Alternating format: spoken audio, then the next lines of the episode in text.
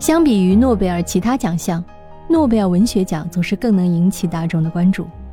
二零二二年度的诺贝尔文学奖颁发给了法国女作家安妮·埃尔诺，她呢不是我们中国读者非常熟悉的作家，所以可能你会好奇，为什么她能获得诺贝尔文学奖？她的可贵又在哪里呢？我们先来品味一下诺奖评委会给予安妮·埃尔诺的颁奖词。安妮·埃尔诺显然相信写作的解放力量，她的作品毫不妥协，用简单的语言写成。刮得干干净净。当他以极大的勇气和临床医生般敏锐的洞察力揭示体验的痛苦，描述羞耻、嫉妒或坦诚无法看清你是谁时，他已经取得了令人钦佩和持久的成就。我们再来听一段安妮·埃尔诺的声音。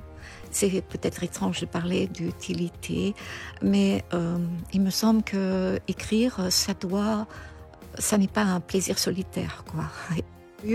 Euh, 安妮·埃尔诺曾说啊，写作是一种政治行为，让我们打开眼睛，看见社会的不平等。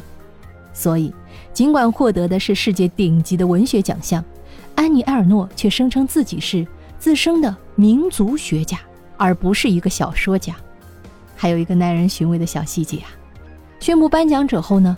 诺贝尔奖委员会没能立刻电话联系上安妮·埃尔诺，这段小花絮在某种意义上契合了埃尔诺的写作内核。与其说埃尔诺的作品是小说，不如说它更像揭示社会的回忆录，总是以一种克制、冷静、中立的风格记录下这个时代洪流下的社会景象以及深度的反思。毕竟，出生于1940年的埃尔诺已经八十多岁了。他祖母级的阅历就足以见证很多事。他用语言作为一把刀，用他的话说，揭开想象的面纱。